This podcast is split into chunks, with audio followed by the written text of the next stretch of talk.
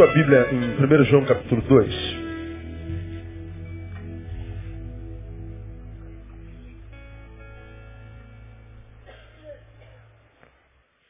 João, 1 João capítulo 2. Queria ler com os irmãos o verso de número 15. E é um texto extremamente conhecido de todos nós. E que eu acho pertinente para essa oportunidade. Nós estamos começando o ano e algumas lembranças da palavra para o nosso coração é, se fazem necessárias. João, 1 João capítulo 2, versículo 15 diz assim, não ameis o mundo, nem o que há no mundo. Se alguém ama o mundo, o amor do Pai, diz o quê? Não está nele. Vamos juntos. Não ameis o mundo, nem o que há no mundo. Se alguém ama o mundo, o amor do Pai não está nele. Há dois domingos atrás, eu preguei uma palavra que diz, se alguém diz amar a Deus e odeia seu irmão,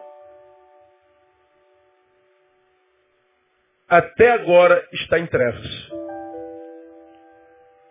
Se alguém diz amar a Deus e odeia seu irmão, até agora está em trevas. Aí nós falamos que a luz de Deus só ilumina o caminho de um homem, de uma pessoa, que está disposta a andar em direção ao seu próximo. A luz de Deus só ilumina caminho de homens que andam em direção a outros. A luz de Deus só ilumina o caminho da comunhão. Não há luz de Deus para vidas de pessoas que escolheram o egoísmo, o viver para si. Não há luz de Deus que ilumine caminho de quem escolheu viver sozinho. Não há luz de Deus para caminho algum se esse caminho não me leva em direção a alguém. É Jesus quem diz isso. Se alguém diz amar a Deus, ou seja, é discursivo, é litúrgico, é congregacional, é religioso. Mas se esse amor que ele diz ter por Deus não, não reverbera na vida do seu irmão, então ele mente. Ele não conhece a Deus, nem está debaixo da sua luz. Está em trevas porque a luz de Deus, o amor de Deus, só é de Deus para um homem que está disposto a andar em direção ao outro. Ou seja, é luz de Deus e amor de Deus disponível para quem pratica o que João diz, é, é, o que Jesus diz, usando João, que diz que a, a lei e os profetas, a fé, a liturgia, a religião, se resume no seguinte, amar a Deus sobre todas as coisas e ao teu próximo como? A ti mesmo. E ele diz que o primeiro mandamento é amar a Deus sobre todas as coisas e o segundo, amar o teu próximo como a ti mesmo. E este segundo é semelhante ao primeiro. Tão importante como amar a Deus de Jesus é amar o seu irmão. Lá na frente, Jesus diz, se você não ama teu irmão, ah, você pode dizer que está na luz de Deus, você pode fazer música sobre a luz de Deus, você pode fazer poesia sobre a luz de Deus, você pode é, fazer campanhas falando sobre a luz de Deus, você pode fazer o que quiser, você continua em trevas. Então a luz de Deus só é luz de Deus para quem caminha em direção ao outro. João aqui faz uma outra revelação incontestável. Não há, não há não há hermenêutica para isso, não há é, segunda compreensão para isso, não há como entender isso de outra forma. Ele está dizendo o seguinte, não ame o mundo, nem o que há nele. Porque se o teu amor tiver como alvo o mundo, então o amor do Pai não está em você. Como que se interpreta esse versículo? Eu sou um cristão, eu sou um pastor, eu sou um servo, eu sou uma serva, eu sou um filho de Deus, que amo mais as coisas do mundo e o mundo do que as coisas de Deus e Deus. Eu sou alguém que digo andar na luz, eu sou alguém que digo amar a Deus, eu sou alguém que me digo servo dele, mas a minha relação com o mundo é totalmente apaixonante, apaixonada. Eu sou extremamente consagrado às coisas do mundo. Ah, é, é só olhar para a vida, é só olhar para o Facebook, é só olhar para os frutos, é só olhar para o que é, produz enquanto ser social.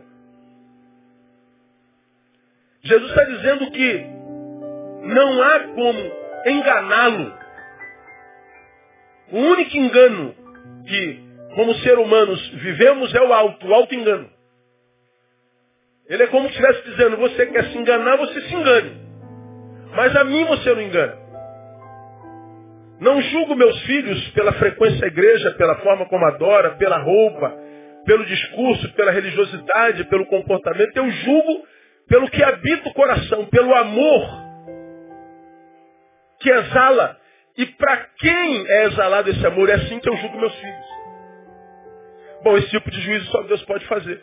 Por isso que nós nos equivocamos quase sempre uns com os outros. Eu estou decepcionado com fulano. Puxa, pastor, me decepcionei com ciclano. Puxa, pastor, fulano me decepcionou. Por que, que a gente se decepciona tanto? Porque a gente julga as pessoas pelas aparências, por aquilo que os nossos olhos podem ver. A gente se esquece que os nossos olhos não veem absolutamente nada. Ele consegue maquiar, né? É, é, representar durante muito tempo, mas como você já aprendeu, ninguém consegue ser o que não é a vida inteira. Mas cedo ou mais tarde, o que está no coração sai. A Bíblia diz que a boca fala do quê?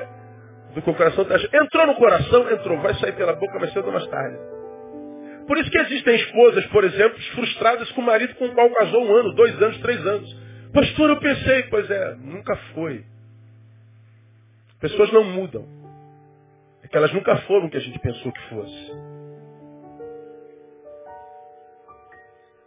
Nós julgamos o homem, a mulher, o irmão, a irmã, sempre a partir daquilo que os nossos olhos veem. Jesus está dizendo para nós em João o seguinte, eu nunca julgo pelo que os olhos de vocês veem. Quase reverberando Samuel lá atrás, que o homem olha para o que está diante dos seus olhos, mas Deus olha para o coração. E no coração o que Deus vê? O tipo de amor que habita lá não só se ama, mas em qual direção esse amor vai? No domingo retrasado falamos, se não é em direção ao outro, não há luz de Deus no teu caminho, você está perdido, você está em trevas. Onde quer que você vá ou esteja, em trevas. E João está dizendo, se você diz está cheio de amor, mas o teu amor é pelo, pelo que é do mundo, é pelo mundo,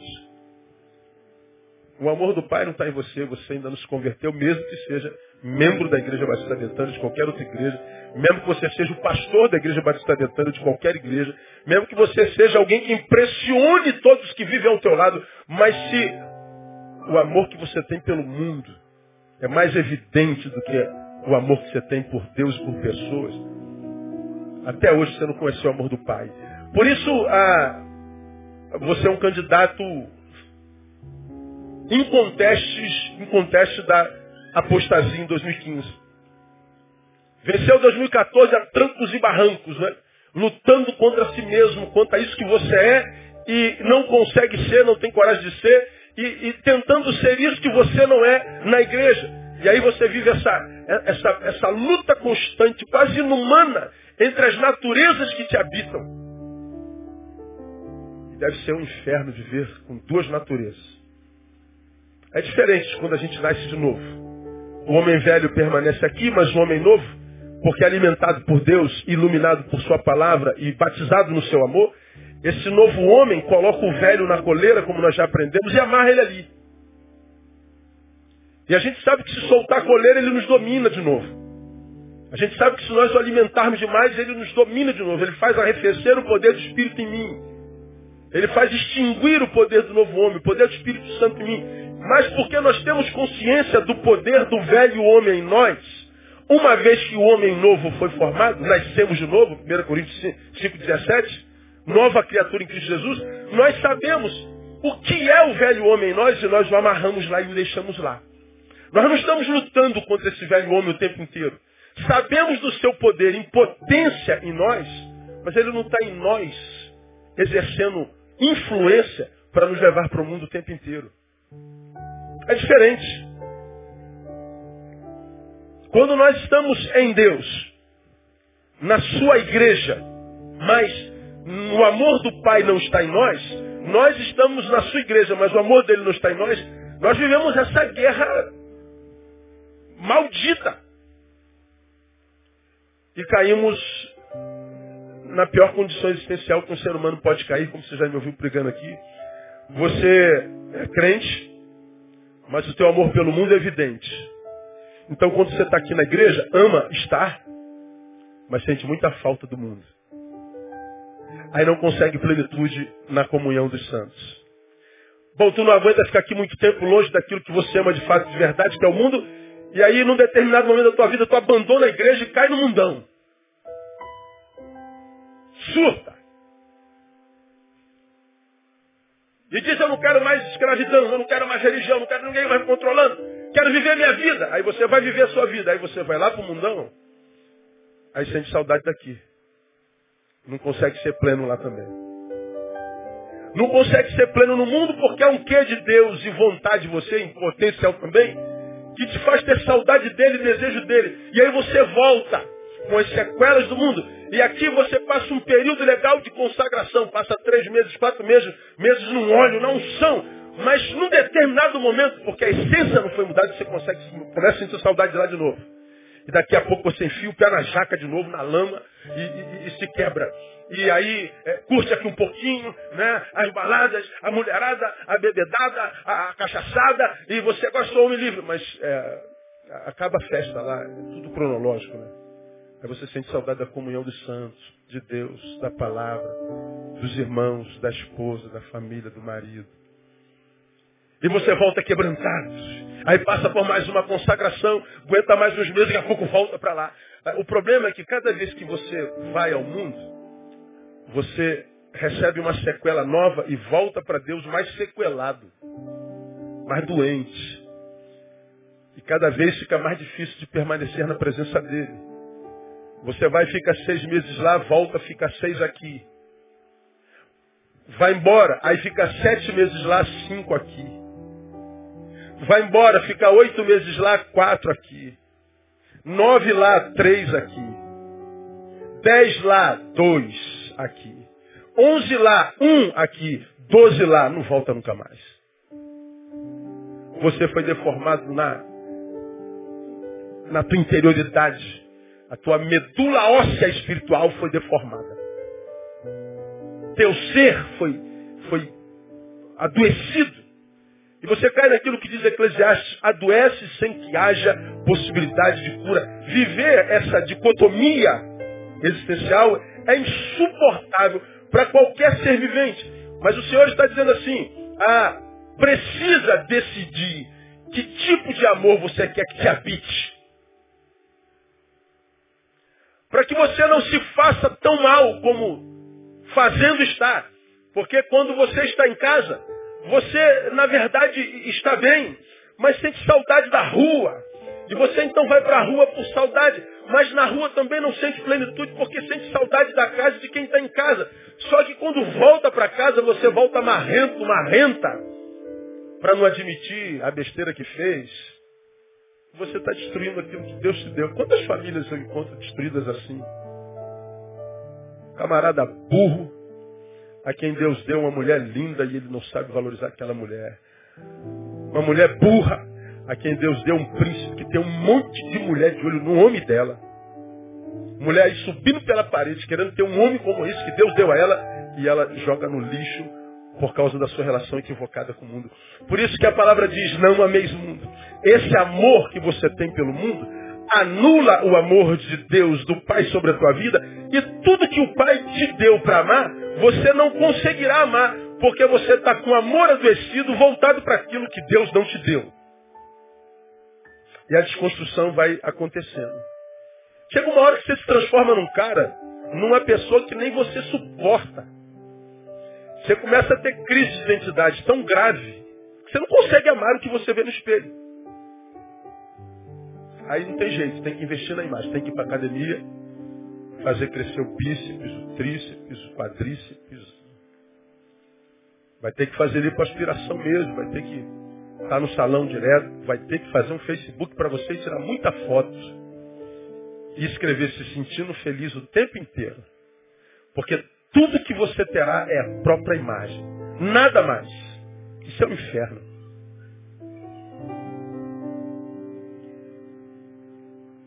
Não ameis o mundo, nem o que há no mundo.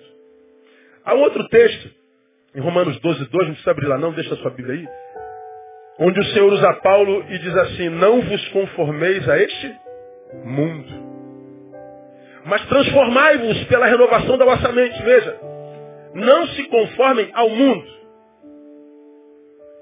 Mas olha, olha, olha o que, que o versículo diz. Nenhum não se conforme ao mundo, mas transforme-se a si mesmo.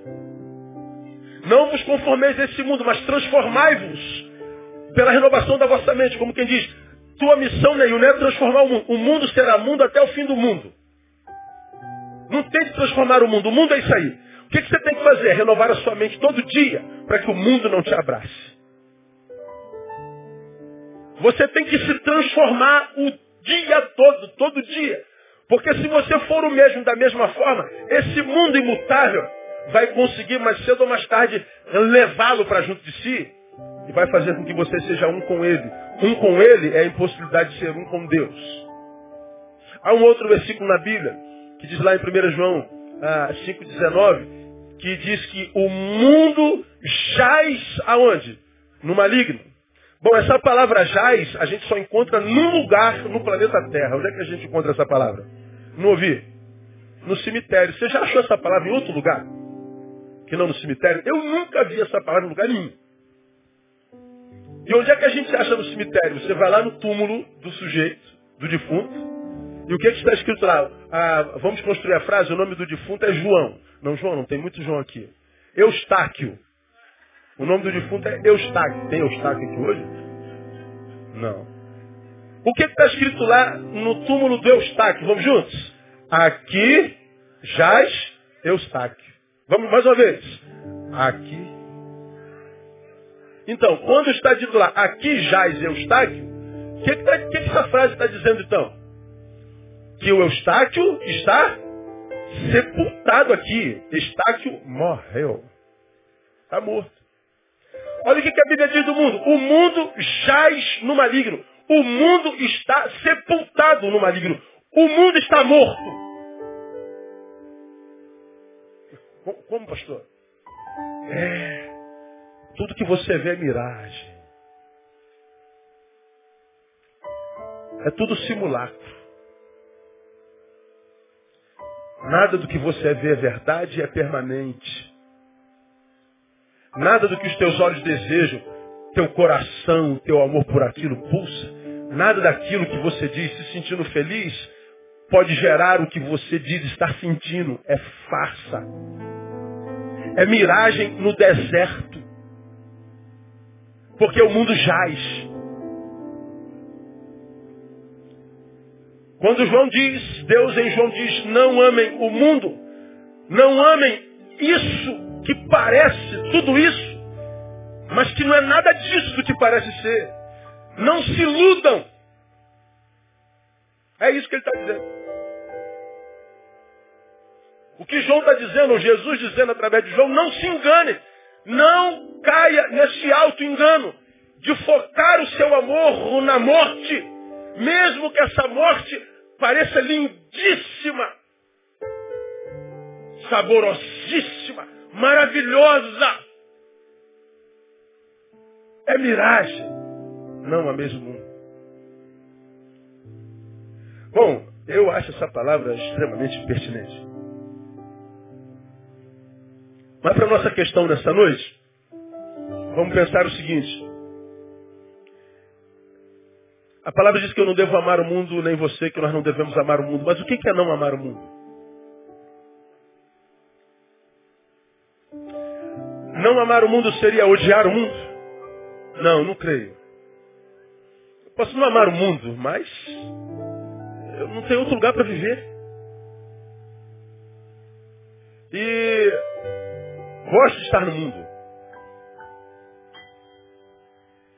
Eu amo o mundinho no qual eu vivo. Não o mundo, mas a forma como nele eu vivo. Amo de tal forma o lugar onde eu vivo, com quem eu vivo, o que eu construí nele, que se o Senhor perguntar assim, eu, eis que estou diante de ti, meu servo. Eu estou aqui para realizar uma vontade tua. Se tu quiseres, eu te levo nesse exato momento para perto de mim. Mas se tu quiseres eu te capacito para viver onde você está vivendo por 120 anos, com saúde. O que, que, você acha que eu escolheria? Ou o que, que você escolheria? Você gostaria de ir para junto de Deus agora? Ou você gostaria de viver 120 anos com saúde? Todos nós queremos viver. Então, o que, o que é não amar o mundo? É odiar? Não. É rejeitar o mundo? Não. Não amar o mundo é tratar com indiferença o mundo? É isso que é não amar o mundo? Não. Eu acho que é aí que está a nossa, a, nossa, a nossa dificuldade de, de, de, de, não entendendo isso, impossibilitar que o amor do Pai habite em mim. Que o amor do Pai faça em mim ou em nós morada. Que o amor do Pai não seja uma sensação esporádica. Estou sentindo o amor de Deus. Legal. Isso é bom. E agora, está sentindo dois dias depois? Não, não estou sentindo mais. Aí a gente cria os jargões, volta para a presença de Deus, entra na presença de Deus. Então como que eu vou entrar na presença de Deus? Quem está na presença dele sai. Existe algum lugar onde eu esteja que a presença de Deus não me alcance? Eu entro na presença de Deus e saio da presença de Deus? Não, no culto eu estou na presença de Deus. E quando eu estou no banheiro? Não, lá não, lá você não está de Deus. Como não? Que, que é entrar? na presença de Deus? Quantas vezes eu entro na presença de Deus? Não, é que eu não estou sentindo. Ué, mas a, a presença de Deus é percebida por sensações?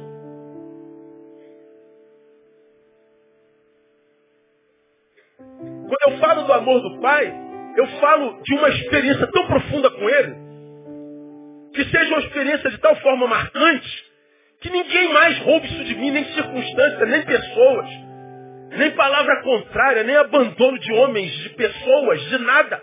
Nada pode apagar o que esse amor gerou dentro da gente. Nada. Falo de uma experiência que não, não, não há circunstâncias que podem arrancar de mim. É aquela autoridade que Deus deu a Paulo de, de, de, de pronunciar. Eu, eu, eu trago no meu corpo as marcas de Cristo. Ele está dizendo minha relação com ele não é verborrágica. A minha relação com ele não é discursiva, não é dominical, semanal, não é congregacional. É de experiências indescritíveis, inquestionáveis. São experiências que não são é, é, é, é autenticadas pela qualidade de vida que eu vivo. Eu acabei de ler com os irmãos, eu sei ter abundância e sei, sei passar necessidade, sei ter fartura e sei passar fome. Eu posso todas as coisas. Eu estou tão mergulhado no amor dele, diria Paulo, que o que acontece lá de fora não muda mais essa relação. Eu estou mergulhado no amor de Deus, no amor do Pai. É desse amor que eu estou falando. Desse amor que quando nos alcança, a gente perde essa instabilidade existencial. Vamos ter tristeza? Vamos. Vamos ter alegria? Vamos. Mas a tristeza e a alegria não nos desestabiliza. Alguém te abraçou e disse eu te amo. O outro te deu uma facada nas costas. Não muda absolutamente nada. Não mexe com a tua estrutura uma vírgula. Você vai chorar um dia ou dois de tristeza porque você investiu, foi apunhalado, mas passa. E logo, logo está de tal forma curado que nem a lembrança dói mais. E como eu sei que o que está à frente nos aguarda nessa dialética do amor e do, do, do ódio, da vitória e da derrota, do, do conquistar e do perder, ora, não temos outra escolha a não ser mergulharmos no amor do Pai e permitir que o amor do Pai mergulhe em nós de tal forma que nada nem ninguém, coisa alguma, nos separe do amor de Deus que está em Cristo Jesus, nosso Senhor. Estudamos isso na quarta-feira durante sete meses, nos últimos sete meses de 2014. Amor do Pai. Não ameis o mundo. Não amar o mundo. Eu vou explicar a vocês. Pegando o exemplo de um casal. De um homem e de uma mulher. Jesus usou a imagem de um homem e uma mulher para se referir à relação que ele tinha com a sua igreja, ele noivo e ela noiva. Jesus usou a figura de um casamento para representar a sua relação com o seu povo, com a sua igreja, com o seu discípulo. Eu acho que essa, essa mesma analogia cabe. Vamos imaginar que eu seja um homem que esteja enamorado pela Andréia. Estou apaixonado por ela. Ela não sabe. E eu estou admirando de longe, que é assim que começa sempre, né? A menina entrou e alguma coisa nela, tum, deu start. Puf. Tem mil mulheres na igreja, mas aquela, nossa, ela passa, então, mexe alguma coisinha com a gente. Ou homem, né? Ele passa, ele nem sabe o que está sendo visto, teus olhos vão acompanhando ele até, até sumir. Ai, Jesus. Será que é ele? Será que é ela, Jesus? Você chega na igreja no outro culto, você já quer saber se ele veio ou não, se ele veio. Pô, ela não veio. Aí o culto já não é mais a mesma coisa. Aquela pessoa nem sabe que a gente existe ainda, mas ela já está de tal forma dentro de nós que ela já nos faz falta quando ela não está presente. É a paixão nascendo, é o amor, quem sabe, na sua forma embrionária. É assim. Então vamos imaginar que essa mulher, a que mexe comigo, é a Andréia. Aí, André nem sabe da minha existência. Vamos imaginar que André esteja sentindo isso por outra pessoa. Se é que capaz, né? Uma pessoa, uma pessoa como eu, é. Eu estou apaixonadão por ela, mas ela não. Aí eu estou orando, eu estou curtindo há um mês. Hoje eu vou fazer com que ela saiba do meu amor. Eu já vou dar o bote, sentir de Deus. Aí eu chego perto da Andréia, apaixonadão. Diga assim, Andréia, eu, eu estou lhe acompanhando há muito tempo. Tenho orado por isso. E senti de Deus de vir pedir você para namorar comigo. Ó, bota Deus na parada. Mas eu estou amando André, estou apaixonado por ela. Ela não. Ela não me ama. Ela não sente esse foguinho dentro dela. Ela não sente saudade de mim quando não vem o culto. A minha ausência não estraga o culto dela nada, nem sabe que eu vim. Ora, eu a amo, mas ela a mim não. Então, eu chego perto da André e falo assim, André, você quer namorar comigo? Me respondam juntos. Qual vai ser a resposta dela para mim? Não ouvi. Ah, tadinho do pastor Neil.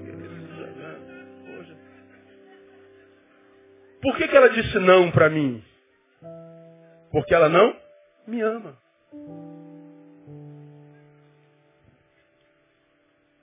Um se apaixonou, o outro não.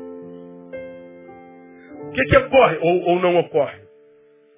O não apaixonado, o que não ama, certamente dirá não para aquele que está apaixonado. E por que, que vai dizer não para aquele que está apaixonado? Por três razões. E aqui a gente vai entender o que é não amar o mundo. Sabe por que a não apaixonada, a que não ama, disse não para o que ama? Primeiro, porque aquele que a pediu em namoro não é alguém com quem ela queira repartir o que ela é.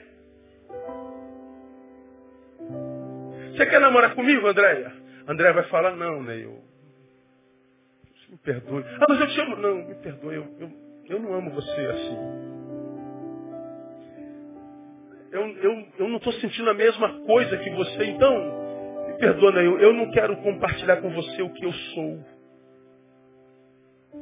Eu só devo compartilhar o que eu sou com alguém que eu ame. André estaria dizendo assim, ó, eu quero ser. Só não quero ser contigo. Porque eu acho que a gente só pode ser junto se a gente puder viver uma relação amalgamada pelo amor, pelo amor. A gente só pode ser junto se o que nos une seja o amor, se o elo entre nós é o amor. Mas como eu não te amo, eu não quero ser com você. Eu quero que você seja, mas não comigo. Eu quero ser, mas não contigo. Eu posso até estar com você, mas ser contigo não. Eu te respeito, Neil. Você é um homem legal, você é um homem de Deus.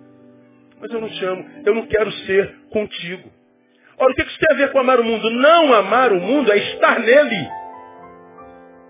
Até porque nós não temos outro lugar para estar, mas sem se confundir com ele. Confundir é fundir com. Não amar o mundo é estar no mundo. Eu não tenho como ir para outro lugar. Eu não tenho como sair da minha vida social, eu não tenho como abandonar a família. Eu não devo abandonar os meus amigos só porque eles não têm fé semelhante à minha. Eu posso amar a Deus, me converter a Ele, entregar a minha vida dele e permanecer no mesmo lugar, só que sendo de forma diferente.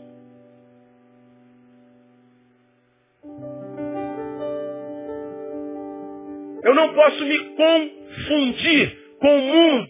Amar o mundo é renegar o que se é para ser o que todos são. E o que todos são no mundo? Uma imagem. Miragem. Miragem. Almoçando com Isaías hoje. Ele está falando do filho dele. Trabalha numa loja, no shopping. Meia-noite vindo para casa. Aí pega a Kombi para chegar em casa. Tinha ele, umas duas meninas e uma velhinha, segundo ele contando. Aí chega ali no, no, no Largo da Piraquara, o motorista da Kombi para a Kombi, puxa a arma e diz, é o assalto.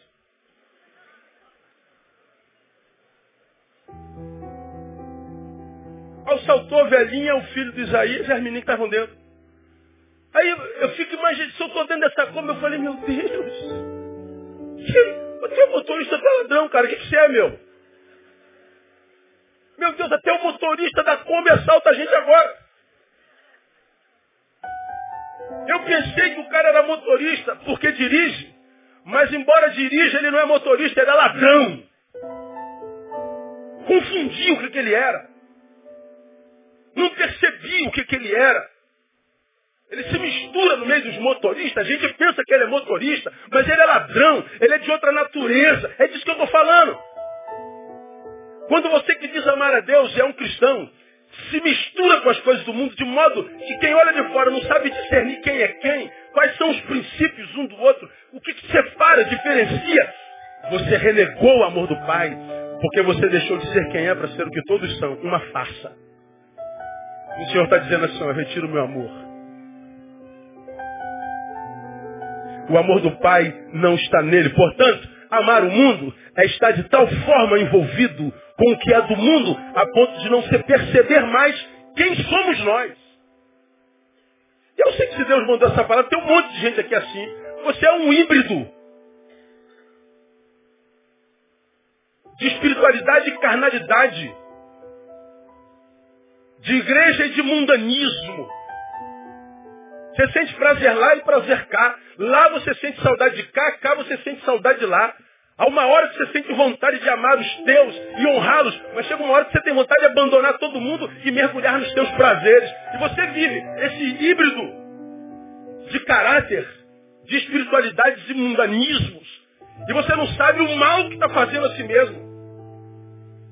E o pior de todos os males é anular o amor de Deus sobre a sua vida. Ora, se a gente existe no amor, quando o amor não é sentido, sobra para nós essa vida vazia mesmo, sem sentido.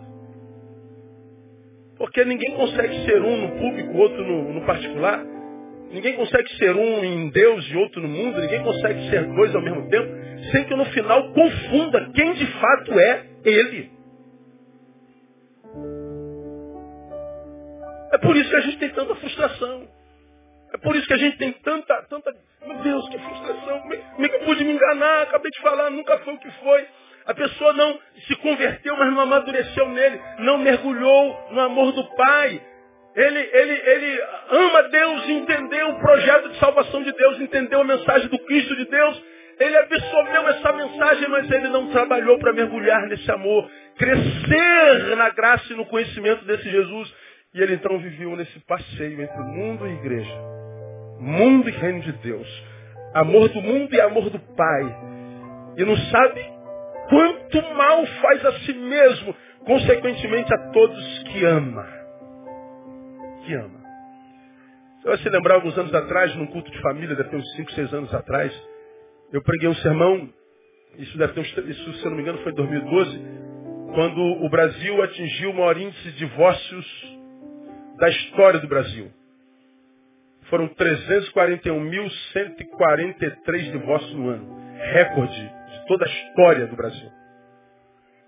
Mas uma pesquisa falava sobre essa pesquisa, uma, uma reportagem falava sobre essa pesquisa, dizendo que, feita uma pesquisa no Brasil, foi revelado que quase 70% dos casais que se separam se amam. De cada 10, quase 7 se separam, mas se amam. Aí a pergunta que eu fiz, eu falei, meu Deus, como é que pode se separar se se amam?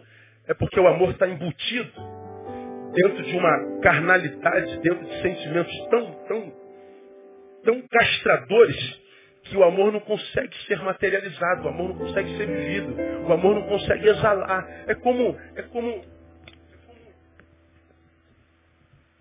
é como quem está no deserto morrendo de sede e acha uma garrafa d'água, mas que está soldada, está blindada. E eu tento beber essa água. E a água não, não vem. Eu, meu Deus, eu estou morrendo de sede, eu não aguento mais 10 minutos. A água está na minha mão. Existe água, existe, mas a água não consegue sair. Ela está blindada.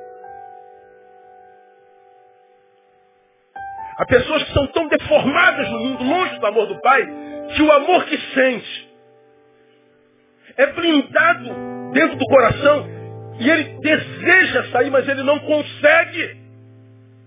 E essa ausência do amor praticado faz do amor um amor, um amor inútil.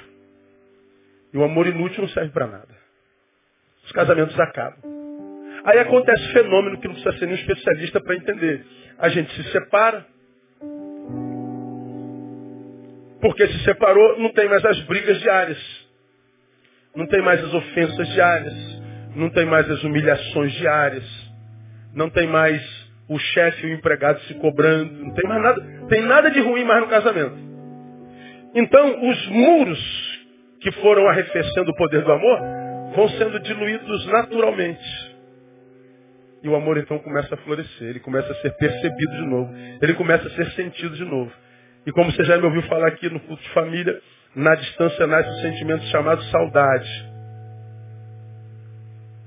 Só que às vezes é tarde demais. Há amor? Há, mas ele não consegue frutificar materializar-se na, na, relação. E aí a gente vai desconstruindo tudo. A gente desconstrói porque longe do amor de Deus a relação com Ele, desconstruiu a relação com Ele, desconstruímos a relação conosco mesmo, nós não temos mais relação de respeito, de honra. Para que a gente se ame ao ponto de não entrar em furadas da vida. Ao ponto de dizer não para alguns desejos da vida que a gente sabe que podem nos prejudicar grandiosamente saber dizer não algumas amizades que a gente sabe, embora gostemos muito delas, nos estão levando para caminhos onde Deus não passa, muito menos se manifesta. Mas a despeito de saber disso, eu não consigo dizer não. E por que, que não consegue dizer não? Falta de amor próprio.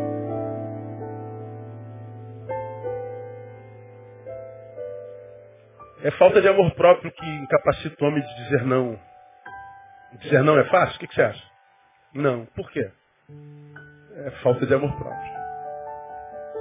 Por isso é possível que tenha gente casada aqui que disse sim. Talvez porque imaginou amar demais o homem ou a mulher com, com quem está casado. Eu casei porque eu amo demais, mas se se amasse eu não casaria com ele. Sabe o caráter dele ou dela? Sabe o que foi o namoro? Sabe como trata a mãe, como trata a pai, como lida com Deus? Por causa dele, por causa do amor que sente por ele ou por ela, você casa. Mas se se amasse, não casaria. Ora, o que adianta ser portador de amor se esse amor está doente? Se esse amor não é ligado ao amor do Pai? É perda de tempo, é auto-engano. Então não amar o mundo é entender que o mundo é um lugar onde eu preciso estar, mas é um lugar com o qual não posso me confundir. Porque amar o mundo é renegar o que se é para ser o que todos são. Como você tem aprendido nosso nome não é todo mundo, nós temos um nome que é só nosso.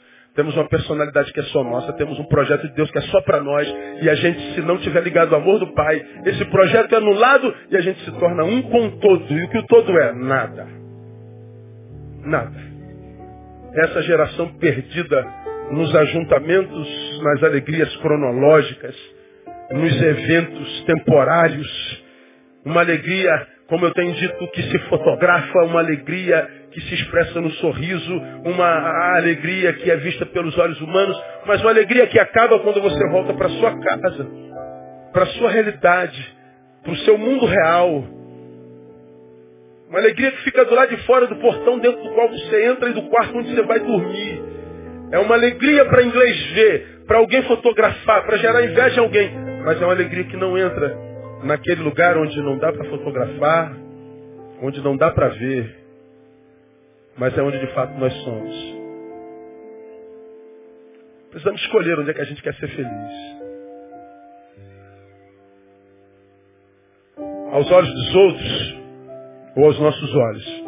Eu tenho dito ao Senhor, Deus, é, eu não sei como as pessoas me veem, eu não tenho nada a ver com isso. Mas se me veem feliz, legal, isso é bacana. Mas o que o olhar de vocês por mim pode fazer por mim? Nada. Quero aquela felicidade que eu vejo quando eu olho no espelho. Eu quero a felicidade que, mesmo na minha solidão, na minha solitude, a olhar para o meu espelho, eu a perceba. E mesmo que aquela imagem não seja tão bonita quanto eu gostaria que fosse, o que habita aquela imagem é tão tremendo que o poder da imagem, inclusive em mim, perde poder. Isso é mergulhar no amor de Deus. Por que, que você acha que essa geração é tão louca por imagem, imagem, imagem, imagem? E vai botando óleo em tudo que é lugar, vai botando óleo em tudo que é lugar. Daqui a pouco a perna está apodrecendo por vaidade. Miss Bumbum do Brasil, a bunda que não é dela, comprou na esquina, aliás é dela, porque comprou, pagou. E o que sobra no final é vergonha. É uma beleza de dois anos, de três anos. É uma fama de, de, de tantos meses, tal mês. Gostava a gente conversar sobre isso hoje. Saiu a reportagem da igreja, quatro reportagens da igreja na mesma semana.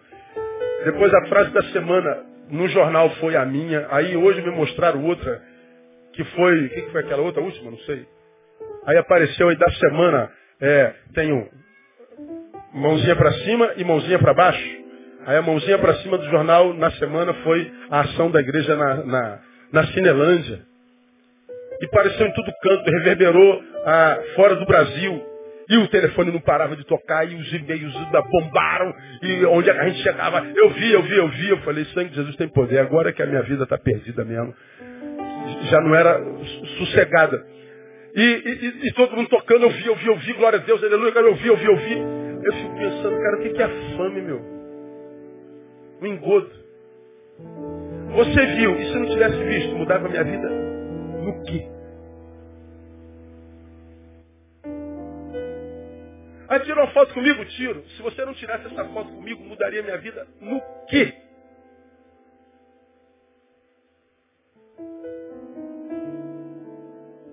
Que poder efetivo tem a opinião do outro na nossa vida? Nenhuma. Nenhuma. Então a alegria que nós devemos buscar nesse ano não é essa alegria fotografável, exibicionista, estereotipada, mas aquela alegria que a gente sente, mesmo que olhos nenhum a vejam. Só é possível no amor do Pai. Não amar o mundo significa dizer que não é alguém com quem eu queira repartir o que eu sou. Eu estou lá, mas eu não sou de lá, porque eu sou de Deus no nome de Jesus. Ser com o mundo é deixar de ser para Deus. Escolha o que você quer esse ano. Bom, voltemos para o casal para o qual a mulher disse não. Eu não quero namorar com você. Eu não quero casar com você. Por quê? Porque você não é alguém com quem eu quero repartir o que eu sou. Mas por que, que ela disse não? Segundo lugar, porque você não é alguém cuja profundeza do ser desejo perscrutar. Você é alguém interessante, mas eu não quero profundidade de relacionamento contigo.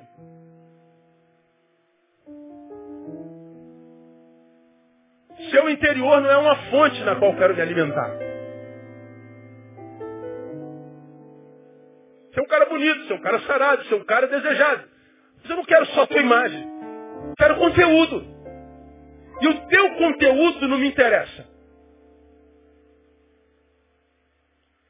Por que, que ela diz não? Porque não, não amando, ela poderia dizer, não sou impelido a conhecê-lo profundamente. Por não amá-lo, não nutro esperanças de encontrar em você o que julgo faltar em mim. Ah, mas você não está solteiro? Estou. Você não quer ser amada? Quero. Então vamos. Não, eu conheço você e o que tem dentro de você não é o que falta em mim. Eu não quero me aprofundar em você. Não é você capacidade de suprir minhas necessidades. não amar o mundo, é dizer que você não é alguém cuja profundeza do ser eu quero perscrutar, eu quero conhecer. Não amar o mundo é, mesmo estando nele, ter a consciência de que ele não pode ser para mim nada mais do que o que de fato é, um mundo. E não a fonte da minha alegria. Não a fonte da minha felicidade. Não a razão da minha existência. É só o mundo. É onde eu moro. Mas o que dá sentido à minha vida não está nele. É isso que é não amar o mundo. Portanto, amá-lo é vivê-lo além do que é. É vê-lo como minha alegria. Amá-lo é vê-lo como a minha realização. Amar o mundo é, é, é, é, focar nele como sendo o meu alvo, o meu destino, a razão da minha existência. E dizer isso para o mundo é dizer, oh Deus, não tem lugar para o Senhor não. Porque Deus respeita.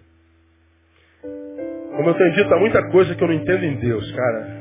O, a música que o, que o, que o Edson cantou é tremenda. A gente não entende nada, né, cara? Hoje de manhã pedimos oração pelo Felipe Matos, aluno da Escola Naval, e alegre porque já estava resolvendo o seu destino, o seu futuro, vai ser um oficial de marinha. A mãe alegre feliz descobre essa semana que o menino está com leucemia. E precisa desesperadamente de doadores de sangue já. Solicitamos aos irmãos que doassem no Hospital Marcílio Dias sangue para Felipe Matos. Você pode fazê-lo, façam essa semana. É só chegar no Marcelo Dias e falar, vindo a sangue para Felipe Matos. Qualquer tipo de sangue. Eu fico pensando, né, cara? Qual pai que não sonha ter um filho melhor do que, do que, do que ele mesmo? Qual pai não trabalha a fim de possibilitar ao filho viver uma vida mais confortável do que a que ele viveu? Qual pai ou mãe não trabalha a fim de impedir que o filho passe pelo mesmo mal que passamos porque não tivemos oportunidade? Nós tentamos aplanar os seus caminhos o máximo possível para que ele tenha uma vida mais confortável possível. E aí você vê teu filho chegando, à, à, escola naval vai ser oficial, daqui a pouco você descobre que teu filho está com leucemia. Mas, meu Deus, como pode um negócio desse? Como Deus permite um negócio desse? Quem vai entender, cara? Quem vai entender um troço desse?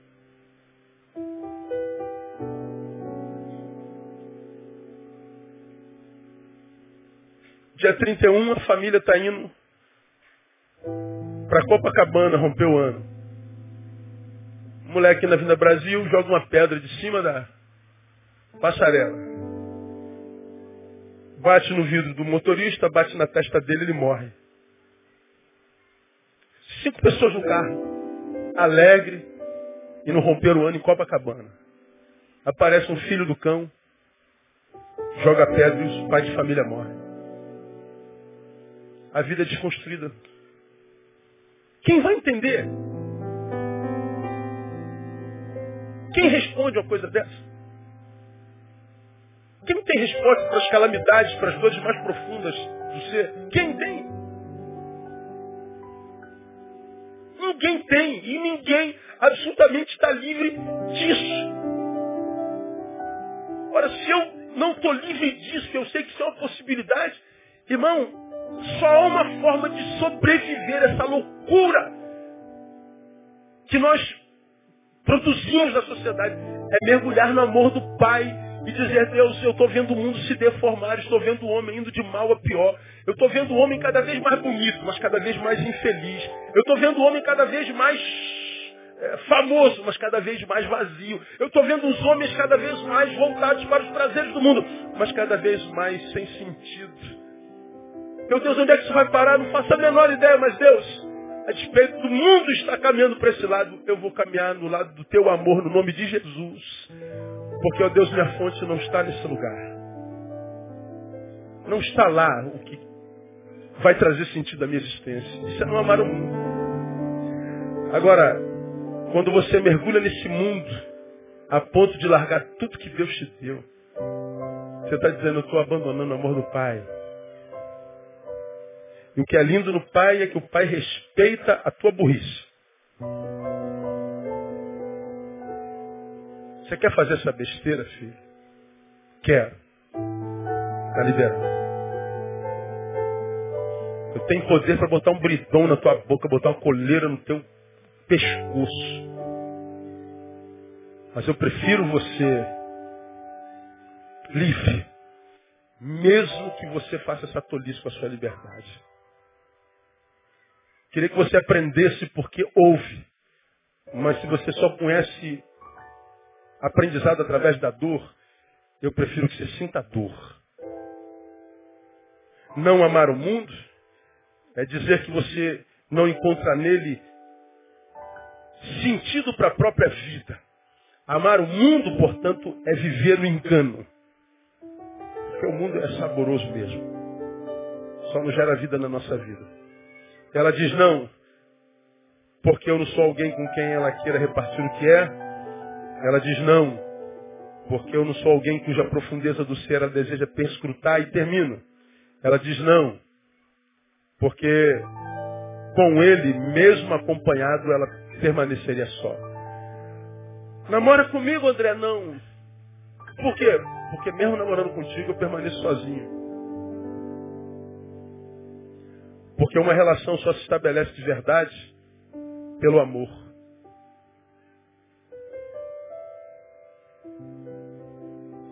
Eu sou uma solteira só, mas se eu casar sem amor, eu me torno uma casada só.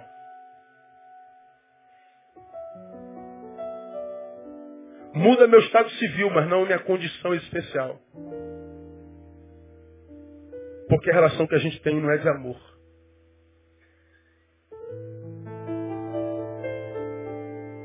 Para que eu me sinta pleno, quem está do lado tem que estar tá dentro, quem está dentro está do lado. Se quem está do lado não está dentro, quem está dentro não está do lado, eu posso estar cercado de gente, continuo sozinho e infeliz.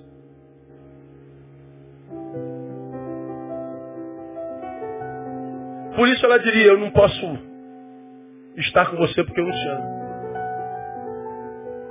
Quando a gente ouve do Senhor não ameis o mundo, é porque Ele quer que a gente entenda que, ainda que nós estejamos no mundo, cercado de tudo e de todos, para estar lá tivemos que deixar o amor do Pai. E se nós deixamos o amor do Pai, onde quer que a gente esteja, com quem quer que nós estejamos, nós continuaremos sozinhos.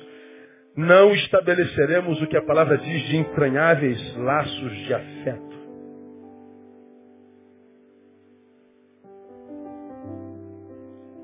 E o problema de viver relacionamentos sem afeto é porque eles se tornam extremamente animais. Não humanos. Não existe relacionamento humano se não houver amor. Eu, eu amo minha mulher e eu posso ter quantas mulheres eu quiser. Se essas mulheres com as quais eu estive não tive enquanto relação de amor, eu não tive uma relação humana com ela. Eu tive uma relação animal.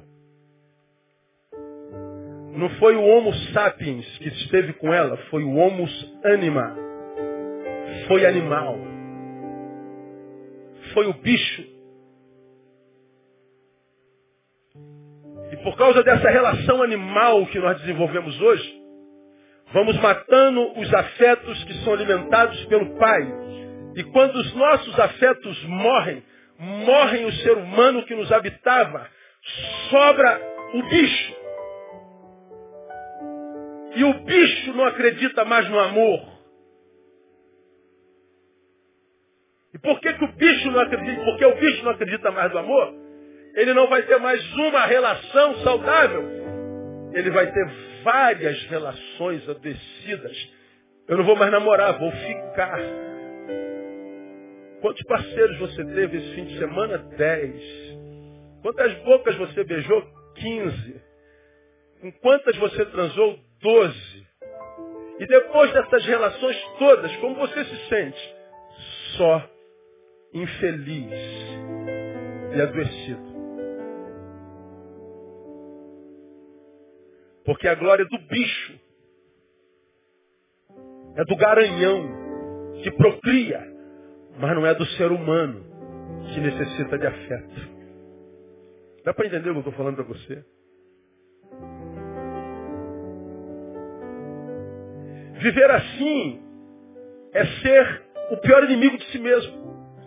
Mas é exatamente isso que essa geração glorifica. Você está aqui é o cara, né? O ferão.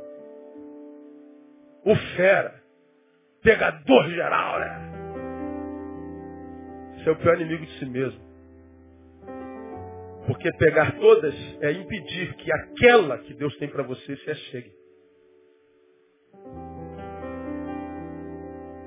Viver muitos relacionamentos é se impedir de viver o relacionamento. É como, é como uma, uma meme que eu salvei outro dia, deixa eu ver se está aqui. Eu não vou achar, tem um bilhão de. de eu, eu, vou salvando o que eu acho interessante, tem tanta pouca coisa interessante. Mas é, o, o que eu vejo interessante eu vou salvando.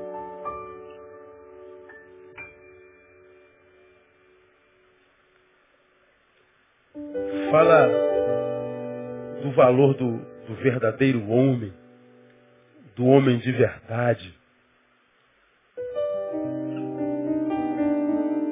Senhor, ilumina aí, Senhor. Luzinha aqui, Senhor.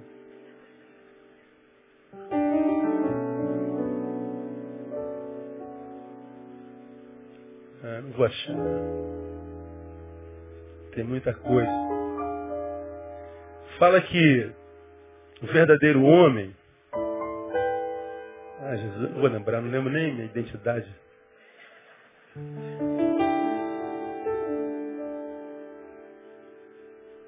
vou ficar devendo a você. O verdadeiro homem não é aquele que tem muitas mulheres, acho que é isso. Mas é aquele que na vida de uma mulher não dá espaço para outro chegar.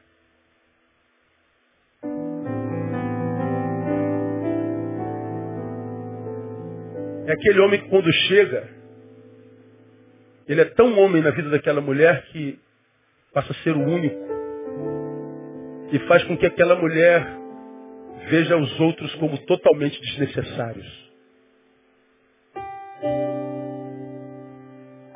É um negócio assim. Porque viveu entranháveis laços de afeto. O que faz a vida de um homem ser vida é o amor. É a palavra que diz que sem amor nada serei. Só sou por causa do amor em mim. Agora, se eu me afasto do amor de Deus que está em Cristo Jesus, do amor do Pai, o que sobra em mim é o bicho. O que sobra é o cachorro, é o cavalo o garanhão. É a égua reprodutora. É o bicho.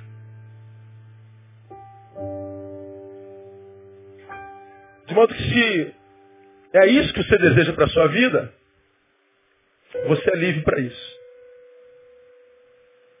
Mas se você deseja a plenitude em Deus como ser humano, só por amor, eu digo não porque Ele, mesmo me acompanhando, me manteria só. Por quê? Porque sem amor, olha o que eu vou te falar agora, escreve aí, sem amor, qualquer relacionamento nada mais é do que uma impossibilidade de um relacionamento com amor. Sem amor, qualquer relacionamento nada mais é do que uma impossibilidade de um relacionamento com amor. Porque eu me relaciono com gente sem amor, eu estou tornando impossível me relacionar com amor. Porque eu me relaciono com qualquer um, quando o meu amor chegar, eu vou estar ocupado. Me relacionar sem amor é impedir que eu consiga me relacionar com amor. Por que, que você acha que falta tanto amor na vida das pessoas? Eu acho a vida simples, sabe? Complicado somos nós. Então, eu queria, eu queria nesse primeiro domingo do ano deixar essa palavra contigo. Ó, vamos embora cedo, dá para levar tua mulher para jantar ainda hoje, aleluia, irmã? Ah, não ameis o mundo nem o que no mundo há. Porque quem ama o mundo, o amor do Pai não está nele. Não amar o mundo é dizer, não é alguém com quem eu queira repartir o que sou. Posso estar lá, repartir minha essência não. Meu interior pertence a Jesus de Nazaré. Ele é a minha porção e a minha herança. Não amar o mundo é dizer que ele não é alguém cuja profundeza do ser desejo perscrutar. É estar nele, mas estar de posse de plena consciência de que ele não é nada para mim, nada além do que simplesmente mundo. Ele não é extensão de mim mesmo. E não há nele o que seja necessário em mim. Não amar o mundo é dizer não a ele, porque ele, com ele mesmo acompanhado, eu estaria completamente só. Porque sem amor não há plenitude do ser. Sem amor nada serei. Então, meu irmão, você que é desses marrentões aí, valentão, malhadão, deixa de ser burro, cara.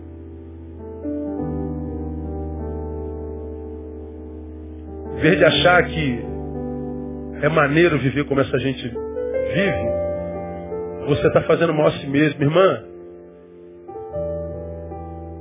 valorize mais. Não abraça a identidade da maçaneta onde todo mundo põe a mão, não. Esse fim de ano eu me vi triste com algumas ovelhas, sabe? Tem umas irmãs que estão publicando algumas fotos assim, bem, bem baixas, encurtaram a saia, tiram foto dos glúteos. E os comentários são sempre, como é gostosa, meu Deus, quanta maravilha. Aí estão chamando das piriguetes gospel.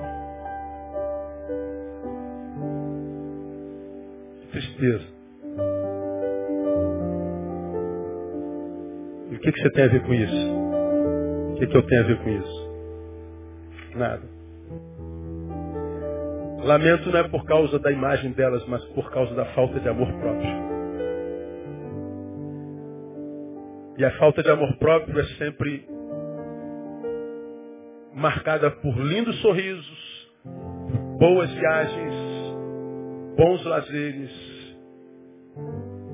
por miragens. Como falei de manhã e já falei outras vezes, é a sensação do paraquedista. Quem é PQD aqui como eu sabe, só quem saiu de um avião em movimento sabe a sensação de ver um paraquedas, um velame aberto. Quem nunca passou por isso vai ficar na imaginação. Agora, quem passou por isso sabe o que é ser um paraquedista. Sabe a sensação de ser um nos ares. Sensação de poder, de olhar a vida de cima. De liberdade extrema. Parece que nós nascemos para voar. Nós nascemos para aquela liberdade. É uma sensação louca. Mas a despeito dessa sensação de liberdade, de alegria, de prazer, de poder, o paraquedista está em franca decadência. E ele está em decadência sorrindo se sentindo feliz, realizado, se sentindo pleno, poderoso, decadência. Então, minha igreja, minha ovelha amada, meu irmão amado, minha irmã amada, esteja, mas não ame o mundo. Busque o amor do Pai. Porque não há como ter o Pai e o mundo, ter o mundo e o Pai. Ou você é com o Pai para estar no mundo com saúde, ou você é no mundo sem o Pai. Entregue a própria sorte. E quem lida com a sorte sempre se encontra com azar. Que nós não sejamos o povo da sorte, muito menos do azar. Mas que nós sejamos o povo alvo do amor e do projeto de Deus. Porque 2015 já está escrito para a tua vida. E o que Deus escreveu nessas linhas foi uma linda história de vitória e de superação. Vamos aplaudir o Senhor. Vamos levantar, vamos orar. Vamos embora para casa. Oh, aleluia.